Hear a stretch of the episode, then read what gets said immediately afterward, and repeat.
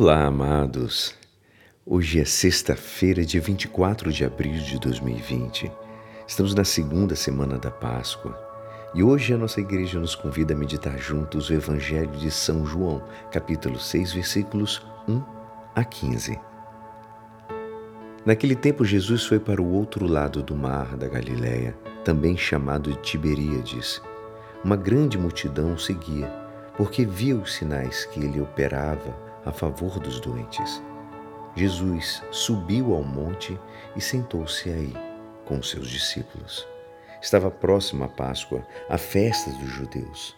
Levantando os olhos e vendo que uma grande multidão estava indo ao seu encontro, Jesus disse a Filipe: Onde vamos comprar pão para que eles possam comer? Disse isso a pô-lo à prova, pois ele mesmo sabia muito bem o que ia fazer. Filipe respondeu: nem duzentas moedas de prata bastariam para dar um pedaço de cada pão a cada um. Um dos discípulos, André, o irmão de Simão Pedro, disse: Está aqui um menino com cinco pães de cevada e dois peixes. Mas o que é isso para tanta gente? Jesus disse: Fazei sentar as pessoas. Havia muita relva naquele lugar e lá se sentaram aproximadamente cinco mil homens. Jesus tomou os pães deu graças e distribuiu-os aos que estavam sentados, tanto quanto queriam. E fez o mesmo com os peixes. Quando todos ficaram satisfeitos, Jesus disse aos discípulos: Recolhei os pedaços que sobraram, para que nada se perca. Recolheram os pedaços e encheram doze cestos com as sobras dos cinco pães, deixadas pelo que haviam comido. Vendo o sinal que Jesus tinha realizado, aqueles homens exclamavam: Este é verdadeiramente o profeta, aquele que deve vir ao mundo. Mas quando notou que estavam querendo levá-lo para proclamá-lo rei, Jesus retirou-se de novo, sozinho para o monte. Esta é a palavra da salvação.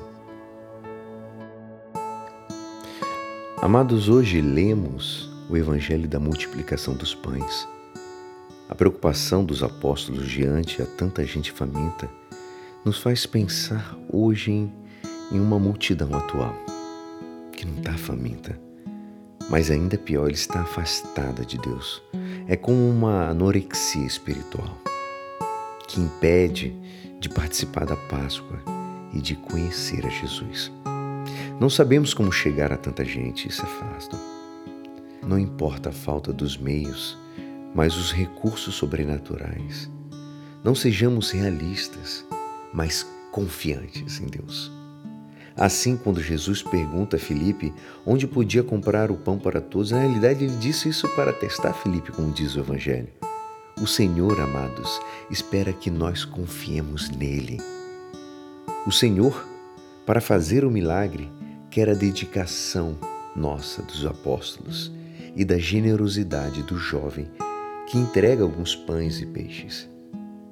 Jesus aumenta a nossa fé, a obediência, a audácia, embora não vejamos logo fruto do trabalho. Mas, da mesma forma como o camponês não vê brotar a planta logo depois da semeadura. Fé, portanto, sem permitir que o desalento nos desanime, sem que paremos em cálculos meramente humanos. Para superar os obstáculos, há que se começar trabalhando, empenhando-nos inteiramente na tarefa, de modo que o nosso próprio esforço nos leve a abrir novos caminhos. Não esperemos o momento ideal para fazer a nossa parte, amados. Devemos fazer quanto antes, pois Jesus nos espera para fazer o milagre. E é assim esperançoso que esta palavra poderá te ajudar no dia de hoje que me despeço. Meu nome é Alisson Castro e até amanhã. Amém.